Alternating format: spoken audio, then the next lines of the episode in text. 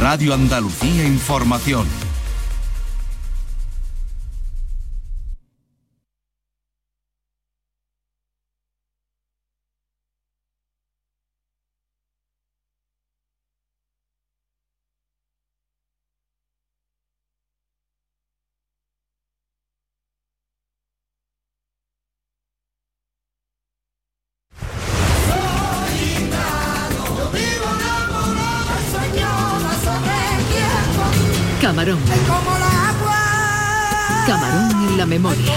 30 años de su fallecimiento.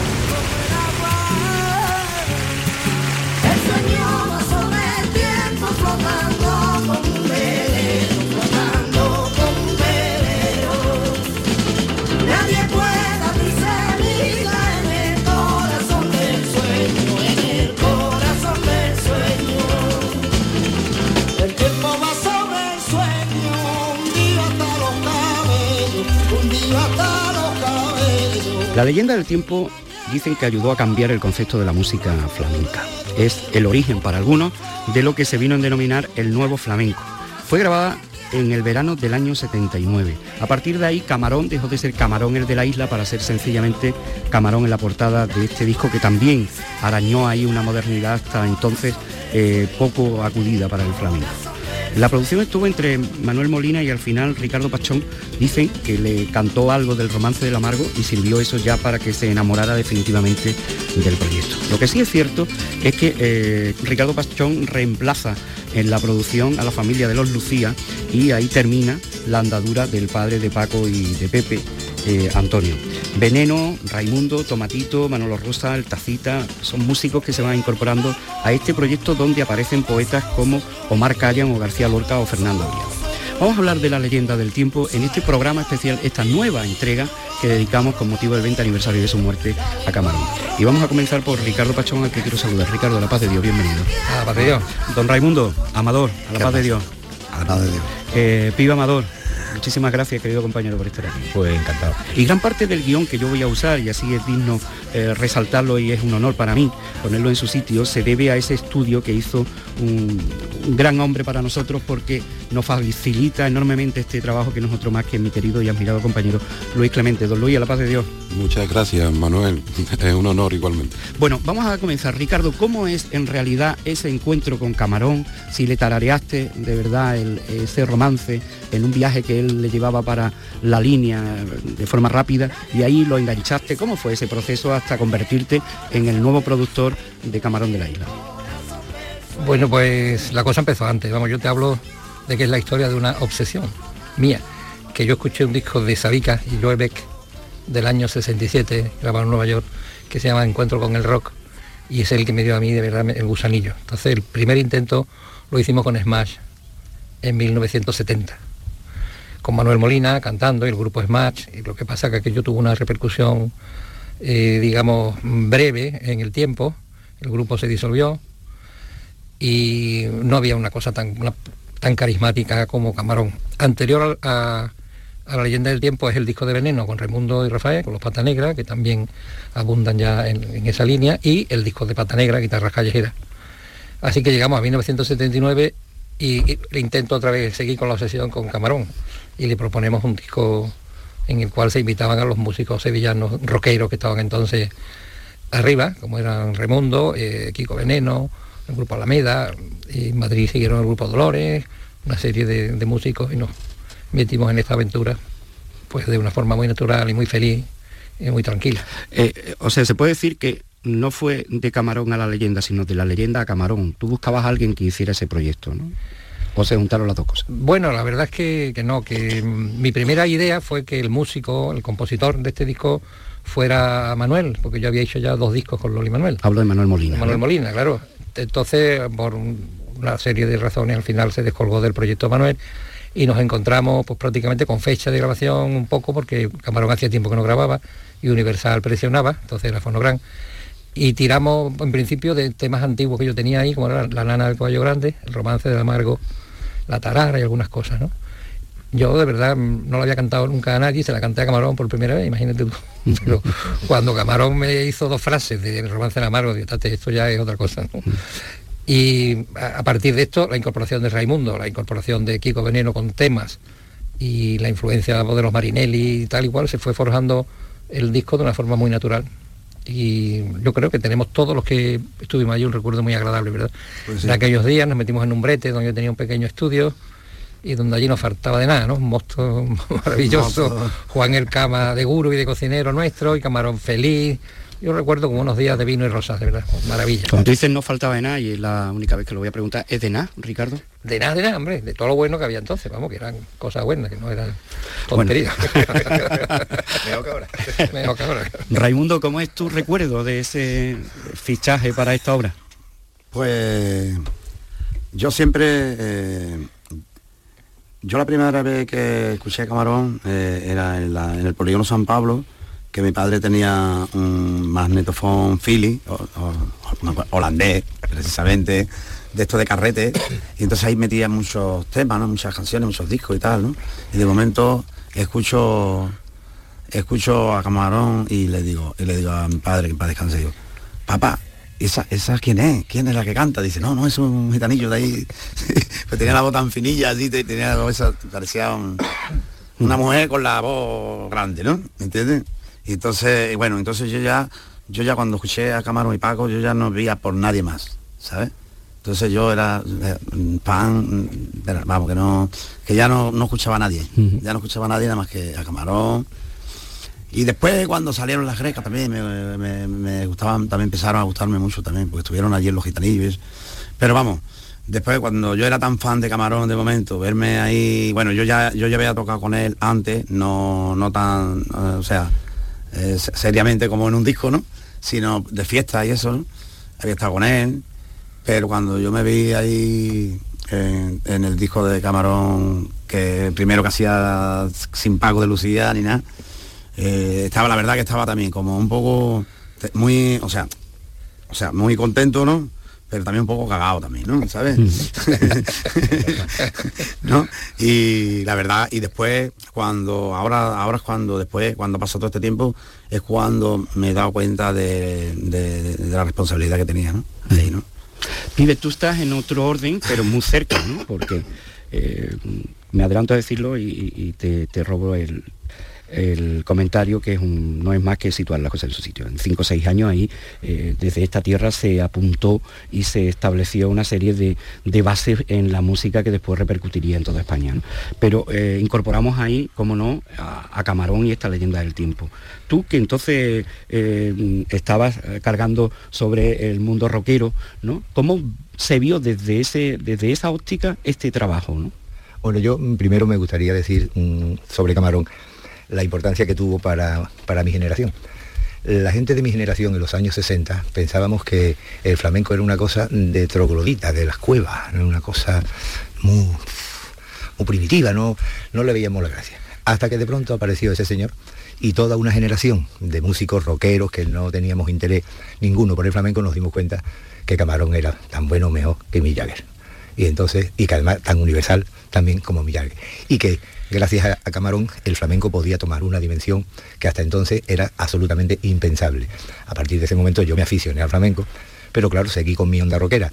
Y en esos gloriosos años entre el 75 y el 80 pues sucedía estábamos todos en pandillas y yo aunque veía un poco de fuera la cosa flamenca porque tengo un gran respeto y no era mi mi especialidad en aquel momento, pero sí era manager de Veneno, después andaba con los patas negras, eh, por supuesto eh, estaba ya preparando a un flamenco rockero que era el Silvio, eh, con el cual grabamos también en el 80 y con Ricardo, entonces estábamos alrededor de Ricardo, que es el maestro de ceremonia de toda esta historia, y viví, fui espectador de sesión muy cerca, todo el nacimiento de esta historia, que todo sucedió en Sevilla desde el 75 con Loli Manuel con Triana, Pata Negra, Veneno, eh, Silvio, Tabletón de Málaga, todo eso de algún modo se cuaja en Sevilla y yo viví eh, eso muy cercano y por supuesto con un gozo y, y como ha dicho antes Ricardo, y como no faltaba de nada, pues imagínate tú cómo estábamos de contentos.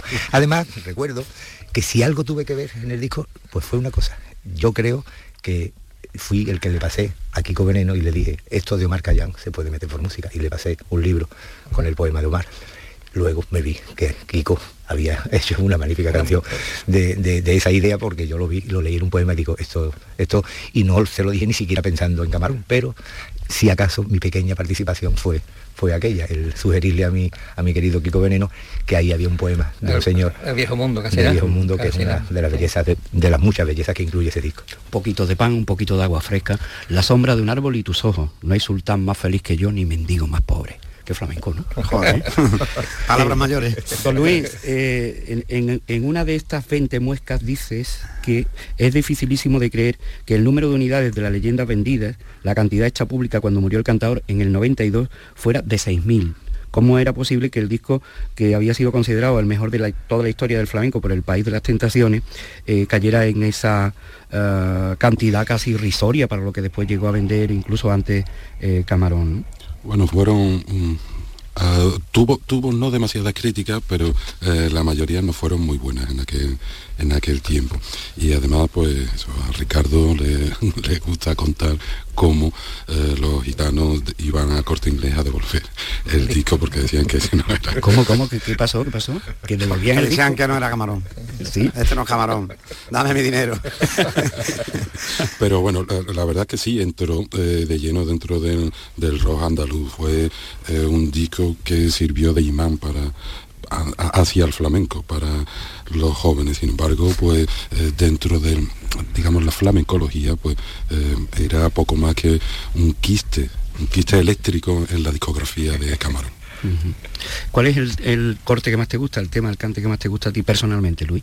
Uy, ver, pues, es que eh, yo lo veo como surgido del underground como una especie de ópera rock flamenca. Entonces es una especie de disco eh, concepto, ¿no? En el que eh, como un collage, pues los músicos van aplicando, su- pe- pero hay, hay, hay momentos muy especiales de percusión, por ejemplo, cuando el tacita se queda solo en la batería, ¿no? Al final de un tema, o cómo mete eh, Manolo Soler, los pies en la alegría. Hay, hay muchos detalles, por, por- descontado está la voz. Eh, quizás eh, si hay un momento definitivo en el disco, porque era el que lo cerraba, era eh, su, su voz y el citar de Gualberto, a quien no habéis citado, pero participó en el, disco pues, poniéndole el toque exótico a ese que dio profundo. Sí, Ese fue en, en el la nana del caballo grande, ¿no? Sí, que después se tomó para eh, eh, Soy Gitano, también con la Royal Philharmonic.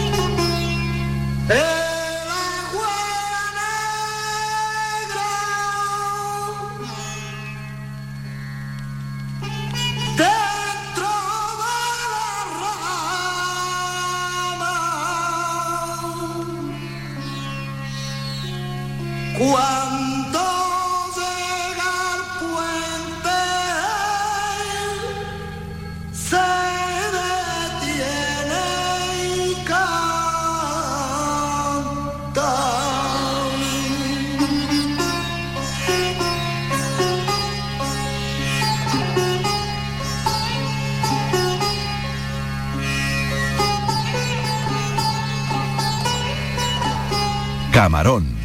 30 años.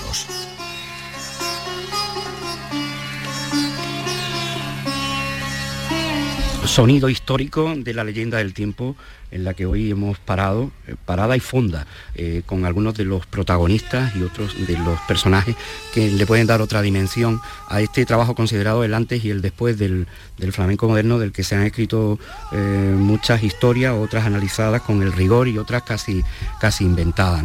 es bueno decir que- y aclarar que los gitanos iban a devolver el, disco pensando que no era Camarón el que el que Pero cantaba. ¿no? yo quería, perdona, yo quería aclarar una cosa, que, que yo sé de gente que han descambiado el disco, ¿eh? y después a los 20 años me han dicho esas eh, personas que han descambiado el disco que me han dicho que es el mejor disco de Camarón. Mm.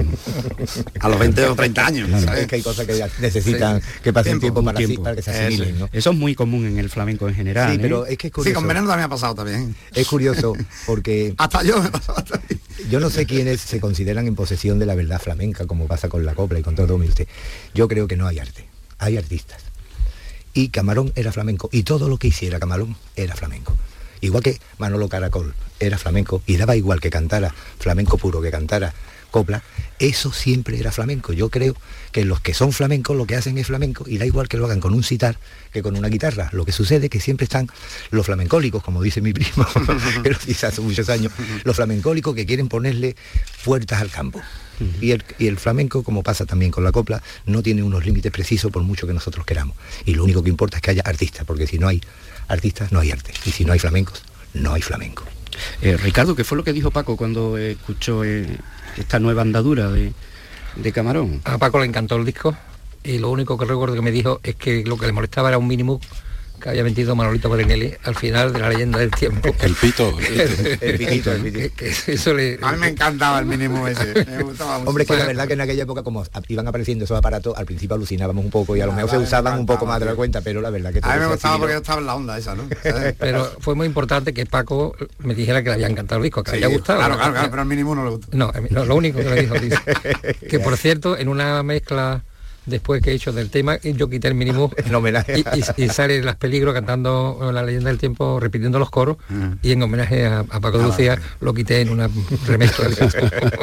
Quitaste el, el elemento de discordia, ¿no? Bueno, sí, la verdad es que a ti te gustaba, ¿no? A mí me encantaba ese solo, pa, es genial. Pero bueno, una magnífica crítica que de todo el disco, lo único que no Sí, le gustara sí, fuera no, un no. final ahí con el... Me que fuera Paco de Lucía que había hecho toda la discografía de Camarón el que diera y además ese gran músico el que diera su visto bueno a ese trabajo era una tranquilidad porque en aquellos momentos se estaba discutiendo mucho. Yo sé yo recuerdo incluso una conversación en Madrid un día con Camarón que estaba desconcertado después no sabía qué hacer el siguiente disco y porque era porque aquello de verdad levantó una gran polvareda no que con los años ha sido muy útil porque era necesario aquello removió todo el flamenco. Eso fue un momento esperpéntico en la puesta en escena de la película de Chavarri, la de Camarón. Es una obra. Eso es una obra, no es un disco de qué, te- qué tema te gusta, no, es una obra completa, como ha dicho Luis. representa un momento y por supuesto yo quiero y aunque esté delante decir que esto hubiera sido inviable sin Ricardo Pachón o sea creo que Ricardo Pachón tuvo fe y una fe que en aquella no existe en, en los productores es, un, es, un- es mi maestro y es una manera de Y la ser locura de productor todos. que sin Ricardo no hubiera existido la locura de Veneno la locura de Silvio la locura de Tabletón el arte de Loli Manuel el- muchas cosas también de Triana y por supuesto la obra más revolucionaria yo no voy a decir la mejor porque es una tontería pero sí la más revolucionaria del flamenco y por supuesto de la carrera de José Monge Camarón Ahora que Ricardo tenía buenos ingredientes, ¿eh? porque eh, fundamentalmente estaban Raimundo. Pero hizo un potaje eh, muy bueno.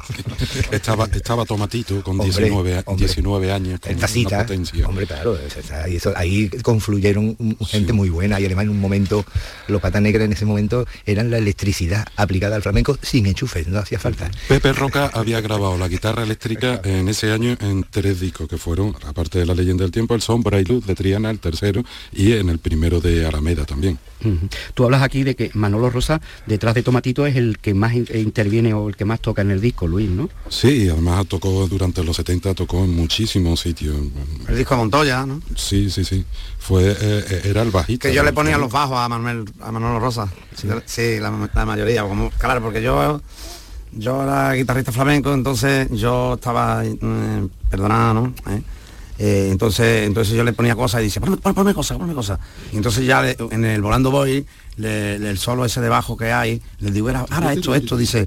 Entonces dice, claro, entonces lo vio él que lo dice, dice, bueno, ¿y por qué no lo haces tú? Digo, bueno, yo- yo- Es importante lo que te ha dicho, pibe, que Camarón cuando terminó, vio todo aquello, me dijo una vez, dice, Ricardo, el próximo disco de guitarrita y palma, ¿eh? Claro, claro, si es que yo recuerdo que estuvimos hablando un día, en- que me- no olvidaré porque fue un día que yo tuve el honor de ser el chofer de Ricardo y de Camarón para volver a, Se- a- a Sevilla desde Madrid. Y en ese momento, de verdad, ¿qué hago ahora? ¿Qué hago ahora? Y bueno, pues uno de guitarra y palma si quieres, pero este está hecho ya. Sí, pero es que además el propio Camarón le creó eso, ¿no? Le creó un- una Sí, eh, sí, situación porque- difícil. Amigos suyos, como Sí. tú dices aquí, eh, Luis, que Pansequito, incluso Rancapino, Rancapino, le dijeron sí, tú para acá has hecho esto, porque hay que ver, loco, ¿no? sí, sí, sí, sí. Sí, La ami- verdad que sí. amigos y familiares varios, sí. Pero Igual después... veneno, ¿no? También nos dieron mucha caña también, ¿no? Bueno, ustedes ya... A mí no, nosotros no nos de- querían matar. ustedes veníais ya aseados, ¿no? Uf, Hasta los colegas que digo que le gusta Jimi Hendrix, Lou Rita, y dice, que yo qué disco más malo he hecho el Moyano. El Moyano, digo, si lo dice este que tiene de música, pues será verdad. El tiempo os da la razón. Exactamente. Es tiempo que habla. Sí, sí. Camarón en la memoria.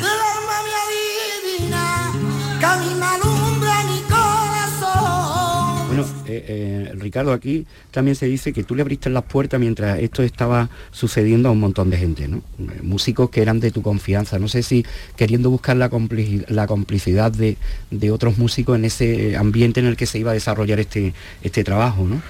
Bueno, es lo que dice Pibe, aquí éramos una comuna libertaria de Sevilla en aquella época y nos conocíamos y claro, yo cuando surge la oportunidad de que una casa de discos seria y grande, como era por Gran, ponga dinero para que nos vayamos a Madrid, pues todo el mundo se apuntaba a, pasarlo bien, ¿no? En ese sentido, aparte de que eran músicos excepcionales todos, los de Alameda o los de Pata Negra o Kiko, aparte de eso eran amigos y además estaban tiesos todo el mundo, Pero alegremente tiesos. Alegremente tiesos, ¿no? Alegremente Y- tiesos. Y eran unas vacaciones tristemente tiesos. unas vacaciones pagadas en Madrid. Tuvimos un mes en Madrid, ¿verdad, Raimundo? Sí, un mes, sí, sí. todo el mundo con sus dietas. Y un año aquí en Umbrete, por lo menos preparando el disco. La- hombre, las, lo- las grietas, decía Raimundo, las, las grietas. En vez de la la grega. En vez de las 10 de pares, la, la grieta que En lugar de dieta, grieta, ¿no? o sea que fue un proceso largo, ¿no? Sí, estuvimos en un brete, no tanto como dice Raimundo, pero nos llevamos allí Meses, meses, meses. sí, meses. Tu- tuvimos tela, ¿eh? Eh, con Oye, camarón. que los días duraban Desde que 24 horas. empezamos, ¿te acuerdas de que- de- del día que llegó la primera encuentro fue con Carapapa, que cantó el, el Kiko, el Olivarito, de no sé qué, el Viejo Mundo, lo tenemos grabado. Y digo, madre mía, y esto va a cantar usted, digo, esto cuando lo cantó el Kiko. Tampoco, creías tú mucho en la historia. no, no, porque claro, ya cuando lo escuché cantado por José ya, ya era otra cosa. Además le decía, le decía Tomate, pero José, ¿cómo vas a cantar esto? Esto es muy feo. Y claro, entonces claro, dice, dice, o sea, era muy listo y dice, no, no, tranquilo tú, ya verás que yo lo pongo esto guay. Eh, Bueno, eh, estas cosas son las que yo quiero que contéis, ¿no? Porque son las que al fin y al cabo le dan todavía más grandeza. Sí, yo ahora me he acordado de cómo nació Volando Voy. Estábamos en la calle Monte Carmelo, en Sevilla, esperando que nos abrieran, porque iba a actuar Veneno, en, o Pata Negra, vamos, la, la- la pandilla, en la discoteca esta que tenía el Mojama, una que había en, en la calle Monte Carmelo. Entonces llegamos y estaba cerrada la, la discoteca, y nos sentamos en un pollete, que lo que estaba Rafael, Raimundo, Kiko, y de pronto llegó el chaval encargado, y, y le digo, tío, que esto está cerrado. Dice, volando voy, volando voy. Y se fue a por la llave, ¿no? Y a, y a raíz de ahí empezó el Kiko volando voy y, y al día siguiente ya estaba canturreando volando voy. Y tengo yo ese recuerdo de que un nota nos dijo, volando voy o volando vengo. Algo dijo así, que traía, iba a traer la llave de la discoteca y ahí nació esa historia que luego terminó cuajando también como el- quizá el tema más comercial a todos los públicos de, de ese disco. Ese es el tema más comercial de todo, ¿no? El- quizás Eh, el que más. Más asequible a, a- a todo el mundo, claro. Sí, aparte parecía muy banal, pero cuando se ha convertido en un himno, porque la letra tiene... Claro, tiene su enjundia, tu su segunda enjundia, lectura, claro. sí, claro que sí. Oye, eh, pensando en esto de, de lo de Volando Voy, recuerdo que en Soy Gitano tenía Tomatito unos tangos y lo único que decía, soy gitano y vengo a tu casamiento, ¿no? Y de ahí no, no pasaba, ¿no? Y fíjate. Y estaba un día en el bar, atrancado con estos tangos, y estaba o el Mimi de Triana, Mimi, ¿no? el Mimi. El Mimi. Estaba, soy gitano y vengo a tu casamiento. Y dice el Mimi, a partirme la camisa, la camisita que tengo. Y completó y la- A partir de ahí ya, Ya surgió. entró Vicente Amigo con otra letra y se, se hizo el tema. Es que las canciones surgen de una manera muy curiosa. Yo he investigado mucho esas cosas porque me gusta, incluso tengo algún libro en el que hablo de, de cómo nacen algunas canciones y es curioso, es así cuando los vives, ¿no? Hay quien, hay quien dice que Camarón no sabía lo que estaba cantando, es decir, que no tenía, no era consciente del todo José quizás en el contenido de lo que decía, ¿no? Que él se sintió ahí un hombre en confianza con todo lo que participaste en el, en el creo trabajo, que no, yo creo que pero que Hombre, la- Camarón tenía una inteligencia superior y Camarón cuando estaba Fíjatela. cantando a Lorca, él sabía que eso era poesía en, con, pala- con mayúsculas y la nana del caballo grande, eso, eso Sí. es grandioso y hay que saber lo que se está diciendo porque si no, no se puede transmitir como lo, lo hace. Pero el sueño va sí. sobre el tiempo flotando como un velero. Hombre, que no lo- yo no lo he entendido tampoco, no lo entendía Sí, pero eso no es el surrealismo. eso es pero poesía. él lo aceptaba estupendamente y le encantaba cantarlo. Y a claro. ratita no le gustaba, ¿no? ¿Eh? No, y porque las palabras antes que nada son también, o quizás Musicales. música, En Lorca, música. Y José era muy abierto, de verdad. Claro. Eh, y, y bueno, después de decir, perdonad que os interrumpa, que cuando dijo después, bueno, ahora de Parma y tal, pero yo antes de morir Camarón me dijo ¿eh? que, que me dijo, el tomate no me quiere tocar tan bulería, tanto y esto. Dice, yo quiero hacer otro disco ahora, pero más pero más metido todavía, más, ¿sabes? Más, Claro, más heavy, más heavy. De verdad, te lo juro, un- te lo juro por mis hijos y por mis nietos, que me lo dijo. Claro, y yo me lo creo. claro. Te lo juro de verdad. ¿eh? Y, y es que era, es que iba- iba por otro disco ya. ¿Sabes? Pero so- pasado ya, ¿sabes? De verdad, ¿eh? Eh, Ricardo, en Poligrán, Ah. ¿qué te dijeron después de esto? Hombre, en Poligram aquello sirvió para meterle a pata negra después, ¿no? En Poligram, la verdad es que el disco no se vendió. Pero tiene una explicación, ¿no? Eh, Camarón ya venía vendiendo 16, 20 mil discos y me decían los de venta de Universal que eran los gitanos los que compraban el disco de Camarón. O sea que salía el disco y en una semana se vendían, Lo de que- los 16, lo que se se vendían tenía que vender. 12 o 14. Dice, este es el público fiel que son los gitanos. Claro, con la leyenda del tiempo, pues iban... Claro, y que se- tardaron un poquito más en la No, ciudad. pero se metió, en 20 el, años. se metió en el mundo intelectual también, Claro, Sí. claro. de las gafas de John Lennon y todo ese rollo, esas cosillas. ¿eh? No, eh, Universal realmente no nos decía nada, porque yo firmé cuatro discos entonces y después se hizo como El Agua, eh, Viviré y Calle Real, que entonces ya Paco de Lucía deja la guitarrita a Las Palmas y ya se incorpora Rubén Danta, Jorge Pardo, eh, Raimundo, que estuvo allí haciendo percusión. Sí, que de algún modo- que de algún modo no era el rock de la, de la leyenda del tiempo, Pero había, se había tomado nota. pero era el Latin Claro, jazz, ¿no? Un poquito claro. y se cambiaba. Queda por citar a un músico que es José Antonio Galicia. Creo que es el único músico que ha intervenido que no hemos citado. Y eh, estaba en Dolores también con Rubén y con Jorge. Y es de los de los fallecidos, ¿no? De lo que, Sí, junto sí. a Manolo Marinelli y Manolito Soler. Han sido. Bueno, y Juan El Cama, ¿no? El profesor Moni, que llamaba el cámara. Juan, Juan El Cama, el gurú, maestro de ceremonias, ¿no? Que decía Ricardo. Ese era, ese era, sí. Que freía pescado él hacía los potajes, dice, no, todo aquí en esta memoria, ¿no? Sí, bueno, todo esto queda reflejado eh, ya desde el título La Ye- leyenda del tiempo, eso ha servido para, para un largometraje de Isaac y la Cuesta, ¿no? que mm, eh, bastante estimado en la década pasada. Eh, hay un documental precisamente sobre el, el disco, la grabación del disco y demás, que era Tiempo de leyenda de Sánchez Montes. ¿no? Eh, otro documental que no quiero hablar mucho porque intervine era el de Dame Veneno, ¿verdad? Que ahí hablaba de Veneno Pata Negra y de este disco de Camarón. Y bueno, eh, su repercusión llega hasta, por ejemplo, Los Planetas, ¿no? Que titularon su, el disco de cambio en el que ellos se meten en el flamenco fue La leyenda del espacio, jugando un poco con esta dimensión. Eh, antes decía Luis eh, que fue perpéntico el, el retrato que se hizo en no- y ahí te quedaste, ¿no? no me gustaría que lo que lo remataran, ¿no? Para poner cada cosa en su sitio, ¿no? Hombre, no, el momento en que están en la grabación de este disco están pues eh, representados ahí Ricardo, no recuerdo quién, quién hacía de él, pero eh, el momento en el que buscan la aprobación de Paco y una vez que lo hace todos se abrazan y demás, pues es uno de los, de los fallos de guion, de los muchos que tiene la película de Chavarri. Y, y una falsedad total, porque Paco no estuvo para nada en la grabación de la leyenda del tiempo, jamás, ¿no? Paco escuchó el disco después cuando, cuando se lo compró, ¿no? O se lo dieron a Universal, o sea que es que es una falsedad total, ¿no? Esa, esa escena. Bueno, la relación de Veneno con, con el, con el disco queda aquí analizada de diversa manera. ¿no? Eh, tú recoges, Luis, que según Kiko Ricardo le llamaba para pedirle idea y realmente partió de él el croquis de Astar a Lorca. Eh, bien, ahí ah, sur- surgen varios eh, desniveles finales ¿no? en el desencuentro que tiene Kiko con, con Raimundo, ¿no? o sea, con Kiko, con, con Ricardo, perdón. Raimundo a su vez también asume un- una parte porque es que fueron ellos los que estuvieron en un brete pues preparando el todo el rato, ¿no? La- todo el la- tiempo. la fueron Nosotros los que nunca nos quitábamos de allí.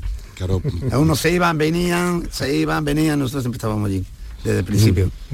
Entonces fue un momento de desencuentro entre Kiko y, y Ricardo que se eh, prologa en la gira histórica también, ¿no? Cuando eh, Kiko no interviene como músico y sí lo hace como, como regidor y ahí estaban, estaban todos, ¿no? Bueno, es yo un, que- es un yo- momento Yo que tuve en la gira histórica, recuerdo que Kiko ya con Ricardo no tenía ningún problema en la gira histórica y si Kiko fue solo el regidor, que además trabajó en la gira histórica, y lo colocamos nosotros, eh, porque en aquel momento Estaba tieso. eh, estaba- Como- y como- porque además tampoco tenía una fórmula propia él, porque ya había desaparecido el veneno, estábamos con pata negra, y entonces precisamente eh, si la prueba de que formaba parte de nuestra familia y de que no había habido una rotura definitiva es que Kiko estuvo en toda la gira y la gira histórica.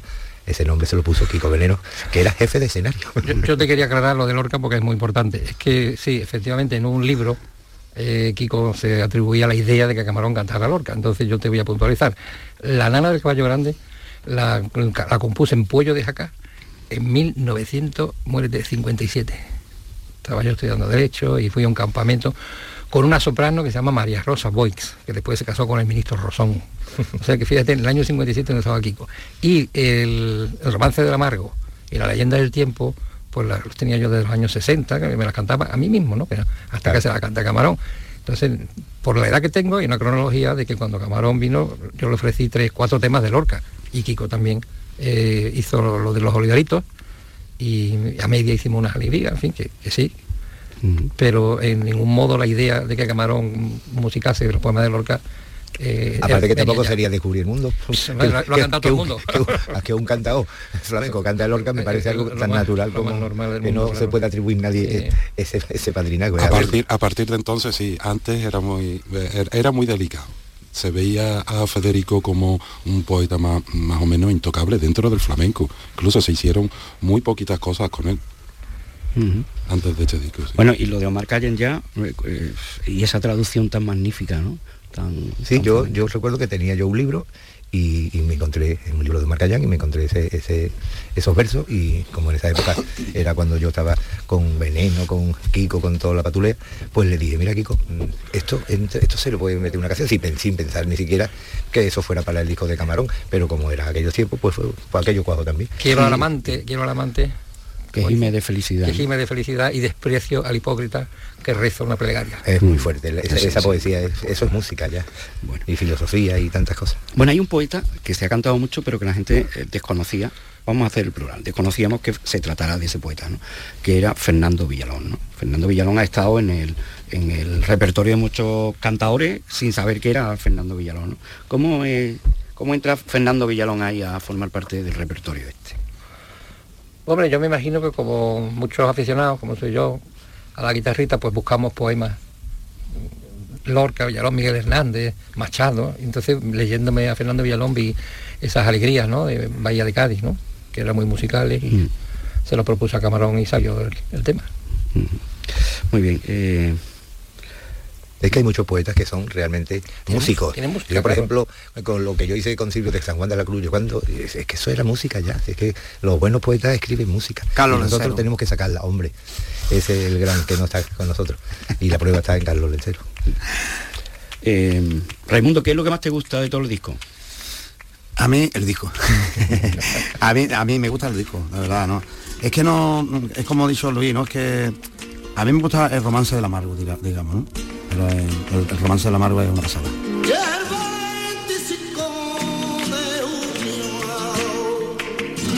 Camarón, 30 años de su fallecimiento.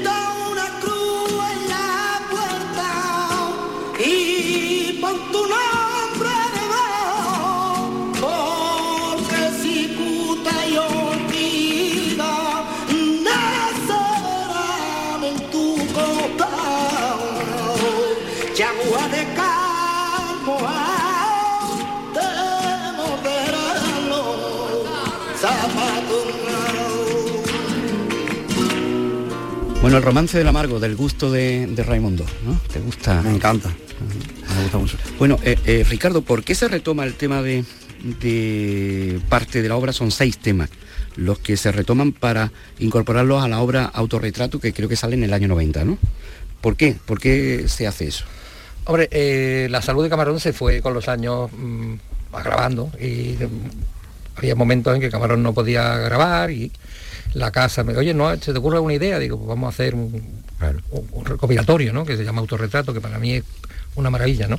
Porque incluso masterizamos temas de Paco de Lucía y tengo el, no sé, la alegría de que Paco me dijo, oye, ¿qué has hecho con mi guitarra? Que suena Mejor. Claro, que me la llevé al estudio Bola, las cintas originales de Madrid, las trajeron y los masterizamos con él, con Claro. Jesús Bola, que es un mago, y sonaban mucho mejor los temas de Paco de Lucía de los discos anteriores. Claro. Y después pues hicimos alguna travesura, como meter el romance del amargo, utilizar la voz de Camarón y meter a Cañizares a la guitarra. Hombre, a mí eso, yo eso como una obra intocable, ¿no? Para mí, ¿eh? Bueno, pero la otra está ahí. Pero bueno, la otra también está bien, ¿no? Pero bueno. No, y- igual- y- y- a la línea Pero, tiempo hombre, está yo no, intocable y mira, yo respeto mucho a mi compadre, ¿no? Porque mi compadre es el culpable de todo esto, ¿no? De todo lo que, todas las cosas que ha pasado, ¿no?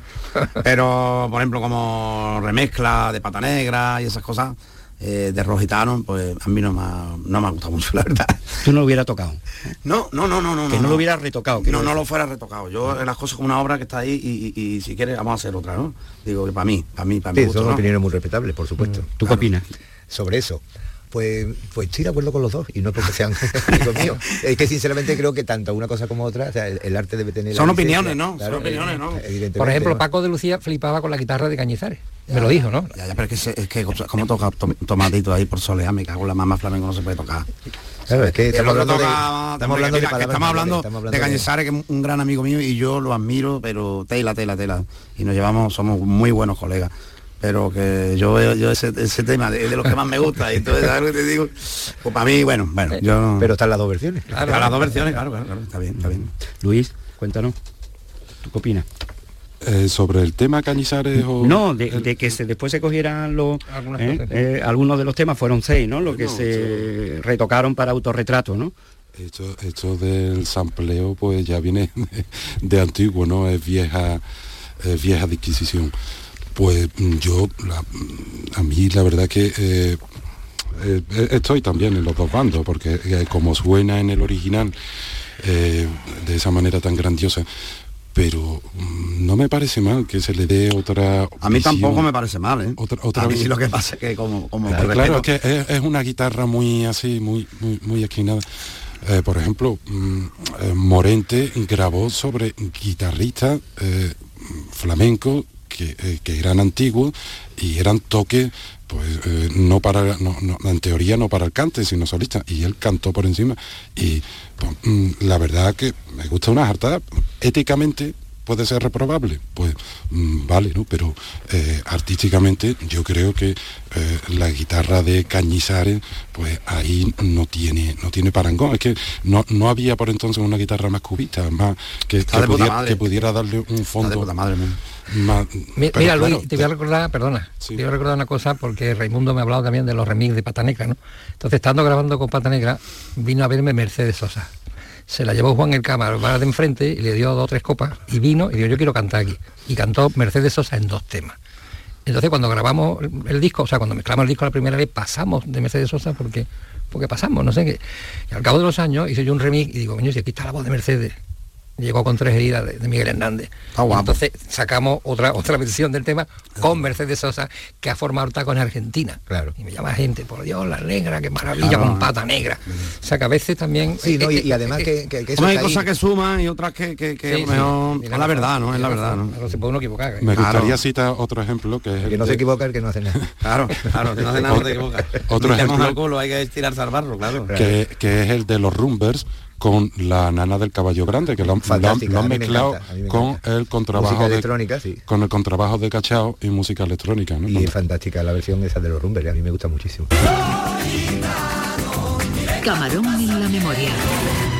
Eh, cantaba poco, eh, eh, eh, quiero decir, a este disco se le pudo sacar más eh, partida en cuanto a hacerlo en directo, si hubiese sido en otra época, en este tiempo, esto hubiese... ¿Tú qué opinas, Ricardo? Hubo dos intentos y descabello. y de cabello, y de cabello. Sobre todo descabello, ¿no? El primero fue eh, ni más ni menos que con Water Report en la Monumental de Barcelona, Stanley Clark y Jeff Beck. ¿eh? Y ahí medio se salió y después otro, ot- Marbella, que yo no estaba, ¿eh? Yo no tuve ninguno de los dos. yo me lo perdí los dos.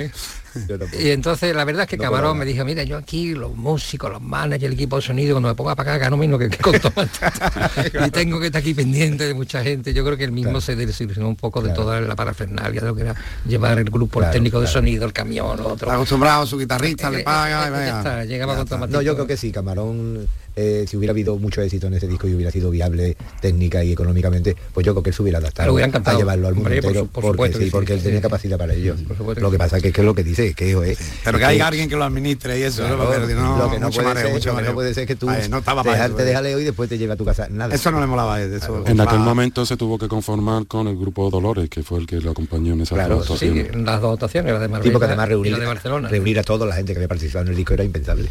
Aquello era mm, un, proyecto bastante complejo para la facilidad que tenía Camarón en otro tipo de, de. Claro, ¿no? Llega claro. con tomatitos, sus cantes, sus Claro, y claro. punto, ¿no? y se acabó. ¿Qué te parece esta cita aquí en el, Hombre, desde tu óptica de batería? Hombre, tacita, un monstruo, tacita de verdad, creo que es fundamental. Ese pellizco que tiene el taza tocando de la calle Feria, ese sonido del taza es, es otro de los grandes ingredientes fundamentales en el disco. Porque pocos baterías había en ese momento en España, si es que había alguno. Willy, que pudiera- Willy. Willy, Willy, fíjate que era americano pero sevillano. El Willy que en paz descanse podía haber sido. Pero, pero claro, mm, el tacita estaba mucho más en forma. Estaba metido en los estudios a un nivel y Willy el pobre pues no tenía la cabeza. Por entonces el Tacita era eh, batería del primer proyecto de Alameda. Exactamente. O sea, tú aquí había una mezcla y un trasiego de Y gente. por eso te digo que esos, hay cinco años, ¿verdad? hay cinco años ahí entre el 75 y el 80 que son verdaderamente pa- para no terminar de estudiarlo nunca, porque pasan tantas cosas y tan buenas, se producen cosas tan distintas y tan andaluzas y tan universales, porque ya te digo, como comentaba antes, que también en esos cinco años se cuaja el nacimiento de, de Tabletón, que cuyo cantante era otro flamenco, que para descanse, el Roberto, y por supuesto el gran Silvio, que es un flamenco también auténtico, pero que hacía rock and roll. Pero aquello todo, el flamenco latía por todo eso, y latía con una libertad que no había mm, latido hasta entonces nunca. Eso estoy seguro, esos cinco años es para estudiarlo.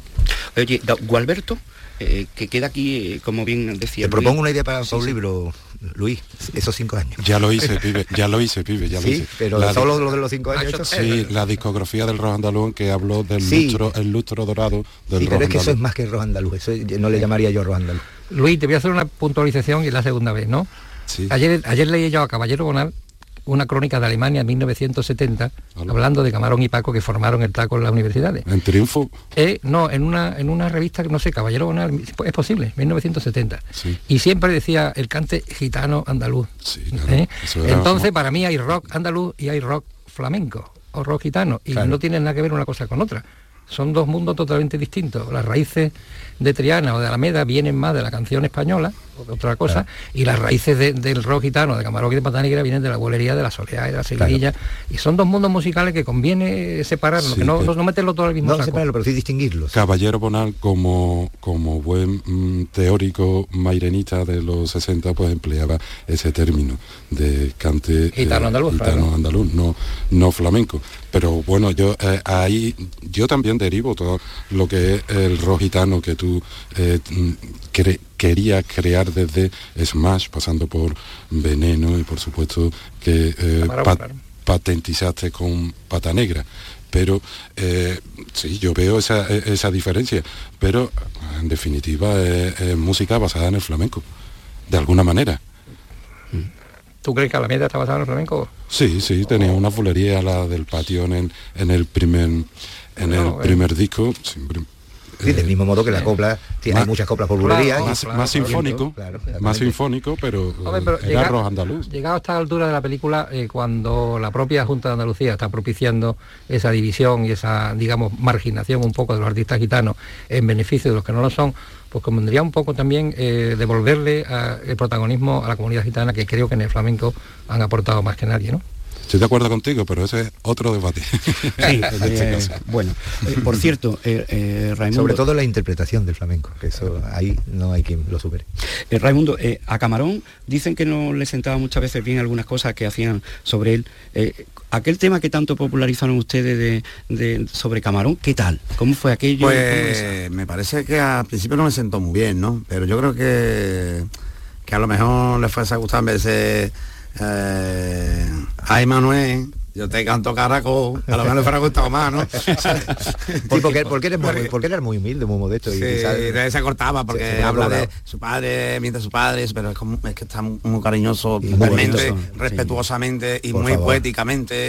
eh, y es un tema precioso, ¿no? la letra es una eso maravilla. divino, eso es divino. ¿Quién hizo eso? Car- Carlos Lencero. Carlos, ¿no? Claro, el gran Carlos. es- Eso es oro puro. Ahora mismo estoy yo estoy tra- trabajando en una copla con Pepe Bejini, Ujú. que le está metiendo música, y es una copla. Con, con- con- Carlos, con ¿no? versos de Carlos. Y convinimos, dice, yo creo que esto, digo, esto es copla, Pepe. Dice, claro que. Y está ahí Pepe y yo, para hacer una copla de Carlos. Hay cosas que le, le- le sentó peor que eso, ¿no? Que el tema, ¿no? Como por ejemplo cuando salió la leyenda del tiempo, pues yo tenía la copia y no había salido el disco y yo había, yo hacía chances allí en el polígono, ¿eh? Pues estaba muy tieso, que hacía algunos chances por allí, ¿no? Y, y se enceró y se mojó conmigo, pero después seguía siendo mi amigo y me seguía queriendo. Porque hiciste unos cuantos casetes, ¿no? Sí, algo, algo por ahí, sí. Sí, pero porque estaba muy tieso. y- ¿Qué hubiera sido del flamenco sin los casetes? Bueno, el origen de la piratería nace con No, no, hombre, no, no, no, no, no, no, yo no, no lo hacía de mal rollo ni nada, al revés. Yo lo que pasa que, Que Cambia, hacías cambio más bien, ¿no? No, hombre, no, lo que pasa que yo qué sé, que me entraba un poco de sudor y eso cuando no tenía para fumar y eso, ¿sabes? Y entonces hacía unos pequeños chances ¿no? Chance se llama eso, ¿no? Cambio, cambio. Yo le daba a Raimundo para que se lo estudiara en casa, me decía, compadre, hazme un tema de camarón, que estábamos trabajando con él, y le copiaba el tema, ¿no? En un casete y con eso le llegaba a las 3.000, se iba a buscar. Bueno, no, no, no todo el mundo ven cuando alguien, a- alguien, al ¿no? camarón chungo, ¿no? Camarón chungo. No, a gente de casea a casea, así, ¿sabes? De, de- bueno, toma, pum. Chance. Y me, y me daban unos petardillos y eso, ¿sabes? Entonces yo ya por lo menos me quitaba los escalofríos, los, los sudores, eso que te entra, ¿no? Cuando... Eso sí, si, si uno piensa en la historia de la música negra, Pero él se enteró, ¿eh? paralelismo ¿Eh? también. ¿Y cómo se, enteró? se Porque se enteró? enteró, claro que se enteró y después me lo dijo ese hombre, no te es que yo por nada, porque eso ya, ya, ya sé, yo lo siento, tal, pero después que va, siempre. Después cuando acabé que venía a Sevilla me llamaba, él lo sabe siempre. Eh, me quería mucho. ¿sabes? Por cierto, Ricardo, con, con los temas y la autoría de este disco también hubo problemas en aquella tormenta que se armó con la muerte de Camarón, de los derechos de autor y todo esto. ¿La leyenda cómo quedó? No, eso está al margen por completo. Esa, eso viene todo de un... eh, Pino Sagrioco intentó, ¿cómo se llama el supermanager este? el de, de los Jackson Five. Ah, sí, no sé, no, el, el americano este, sí. ¿sabes quién- de quién hablo? Sí, sí. Sí, sí. Quincy Jones. ¿Cuál Quincy Jones? Quincy Quincy, Jones Quincy, negro, el negro. descubrieron a Camarón ya cuando Camarón estaba... Muy mayor, y claro. hicieron, Vamos, quisieron comprar, comprar la discografía de Camarón a Universal. Lo que hizo este con la de los Beatles, ¿no? Sí, Michael, Michael Jackson. Y entonces preguntaron, y Universal pidió mil millones de pesetas en aquella época. Y esto llegó a los oídos de, de la familia de, De Camarón, y no claro. sé cómo interpretaron, metieron por medio a Paco de Lucía. Sí, caso fue- es que eso fue una cosa muy una, triste una y cosa muy que de- de Y sin desinformación. fundamento. O sea que los temas de Camarón, pues los firma Antonio Sánchez Pecino, el padre de Paco, lo firma Pepe de Lucía, lo firmo yo alguno. Claro. Cada autor hace su tema Y ya está. y es el derecho de autor para mí es una cosa sagrada. Claro, ¿no? que no tiene nada que hay, ver con- hay temas que están apuntados a media con Camarón, pero yo tengo me- temas a media con Camarón por una cosa de solidaridad. Sí, como yo con Silvio, que cuando él metía a lo mejor algo, nosotros mismos decíamos, esto también es tuyo. A media, claro. Pero es una polémica totalmente falsa que no y tiene que no objeto. tiene, no tiene sentido. Sí, pero eso le hizo un daño a Paco, A Paco impresionante. muchísimo. A ¿no? Paco sí, a Paco le hizo mucho. A Ricardo también, pasa que Y a ti, Ricardo, tú también público. entraste en la historia esa, ¿no? Pues no lo recuerdo, sinceramente. Bueno, No lo menos recuerdo. mal. Sí, pero también se habló, y O algo, de sí, la misma manera que se acusaba a Paco, pues, como Sí, tú también yo- habías firmado, todos los que hubieran firmado canciones o, cantes de Camarón, pues estaban como bajo sospecha. Mira, en realidad. yo creo que todo viene de los nueve primeros discos, que son 90 temas, 90 temas, que están apuntados todos al padre de Paco Claro, de Lucía. claro. Y yo ahí no, no tengo nada que ver Claro, con los claro, temas sí, anteriores a la leyenda claro, del tiempo. claro. En la leyenda del tiempo está Kiko Veneno, está Lorca, está Claro. Villalón, está Omar Cayán, está sí. eh, Pa- Paco Díaz Paco Velázquez. Díaz Velázquez. Hay una serie de autores que han- eh, son los autores de los temas y jamás yo he tenido, vamos, ni por parte de la familia ni por parte de nadie, mm, eh, alguna duda sobre la autoría de la leyenda del tiempo. Claro, claro, bueno. Pero bueno. Camarón en la memoria.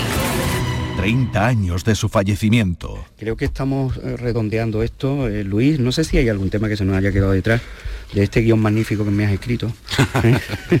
Hombre, hay cosas ahí, ¿no? Que, que podríamos incluso profundizar ¿no? en algunos de, de los aspectos. ¿no? Pero creo que está prácticamente todo. Ah, lo de Gualberto. ¿Por qué Gualberto no estuvo más en, en el- la presencia en el, en el disco? Hombre, porque con un poquito de cita ya estaba bien. ¿No? Claro. ¿O Estuvo ahí más... o Hombre, Gualberto, eh, como guitarrista eléctrico, estaba ya el Pepe Roca y estaba Raimundo, ya teníamos un poco la nómina eh, cubierta, ¿no? Entonces, eh, como él estaba entonces eh, Muy metido con el especializándose con el citar, pues pensamos que en, en la nana el- el- la intervención de Cital podía ser crear ese clima onírico y además que yo le decía siempre a Camarón que la nana tenía que dar sueños, ¿no? Claro, Que-. Y todo eso me viene de, un, de una, un festival que fue a la Puebla de Cazalla y, y se grabamos una ronda por nana a las 6 de la mañana del festival. Claro. Menese, eh, el el otro de la claro. Puebla, no me acuerdo cómo se Sí, las tonadas que se hacían al final de los martinetes. despertaron a todos los niños del pueblo. Yo no he visto grita más en mi vida, ¿no? la ronda por nana fue algo espantoso, tío. Y desde entonces digo yo, no, una nana no, que de sueño. Una de nana sueño. tiene que dar sueño, si no, no es una nana. Claro. Y el- A ver, si un instrumento muy relajante, ¿no? Muy de- Ronroneo, espacial, ¿no? Con ronroneo. sí, sí, ronronea. Tú doblas la guitarra, Raimundo, eh, con Tomatito, ¿verdad? Eh, Ahí en, el, en la bulería esa de Omar Callas, ¿no? Sí. Eh, Ese Eh, tema a ti, ¿cómo te fue ahí? A mí me, me encanta, me gusta bien. Lo que pasa es que yo, yo en el, yo, yo, había- yo me había preparado, bueno, digamos, prácticamente todo el disco, ¿no? Lo que pasa es que yo llevaba una semana casado, 10 días, no me acuerdo bien, y, y entonces ya en aquel tiempo ya me peleé con la, la señora y estaba hecho polvo. Después cogí un resfriado muy grande, estaba tomando antibióticos y me quedé, me quedaba en el hotel todo deprimido.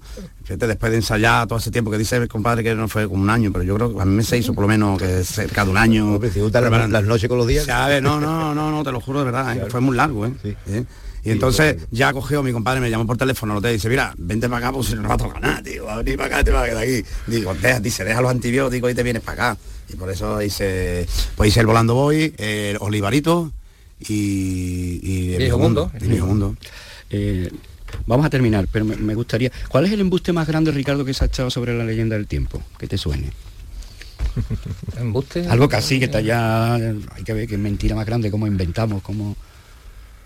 Que se vendieron muchos discos fue un embuste, desde luego. Sí, no, no, no, no, que nadie lo dijo, lo, creo que lo diera nadie. Bueno, me lo acabo de inventar. No lo sé. ¿Y lo mejor de la leyenda del tiempo? Yo creo que lo mejor fue el, el ambiente, ¿no? Como dicen muchas veces, la- las vísperas son mejor que el santo, ¿no? Entonces el tiempo que estuvimos en Umbrete, reunido con Camarón, ¿Cómo fue naciendo el tiempo que estuvimos en Madrid, que fueron eso que dice Raimundo, un montón de tiempo en Umbrete, en Madrid, eh, eso es inolvidable. Claro. Ha quedado todo en un reportaje maravilloso de Mario Pacheco de fotos, que recoge el ambiente que había en Madrid, ¿no? Las mesas llenas de bocadillos y de botellines, y prácticamente vivíamos allí en el estudio, ¿no? Que por cierto la portada... Los era ahí para cortar los bocadillos, ¿no? Di Luis. No, que la portada, ya que lo ha citado Ricardo, se nos quedaba por decir que la portada era un fragmento de una fotografía de Mario Pacheco, que cinco años después crearía eh, la escudería Nuevos Medios, Nuevos. Sonidos. Hombre también muy importante en la historia del flamenco. Y, y la contraportada, ¿estaba él contento de que saliera allí pegándole ese pase ahí a la sí, vaquilla? claro, de la foto de toreando una A él vaquilla. le gustaba mucho. Hombre, a gustaba él le mucho. encantaba tocar la guitarra y torear. Y torear. Eh, Luis, algo sobre la verdad y la mentira de, de la leyenda del tiempo, si es que hay que reseñar algo más. No, solamente la recomendar su escucha, nuevamente, porque eh, hay, que, hay que escucharlo, hay que escucharlo. Raimundo, cuando te dicen la leyenda del tiempo, ¿qué es lo primero que se te viene a la, a- a la mente? A mí cada vez, cuando me dicen la leyenda del tiempo, que es uno, un disco de, de los que la gente le recomiendo para que escuche y, y que aprendan para hacer fusión, para hacer flamenco, para todo. Eh, después el disco de Veneno, eh, el disco de Blue de la Frontera de Pata Negra.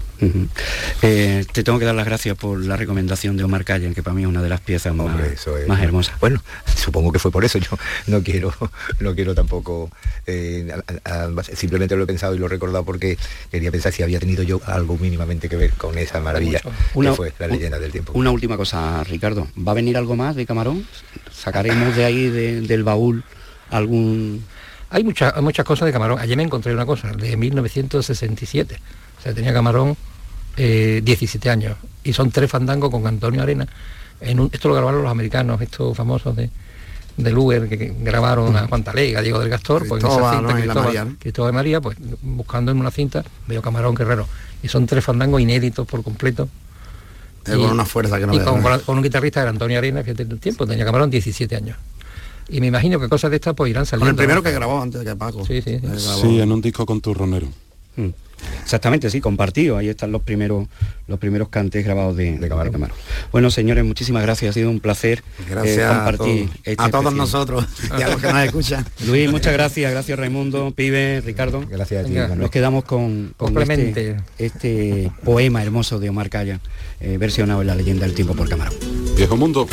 30 años de su muerte. Camarón en la memoria. El señor sobre el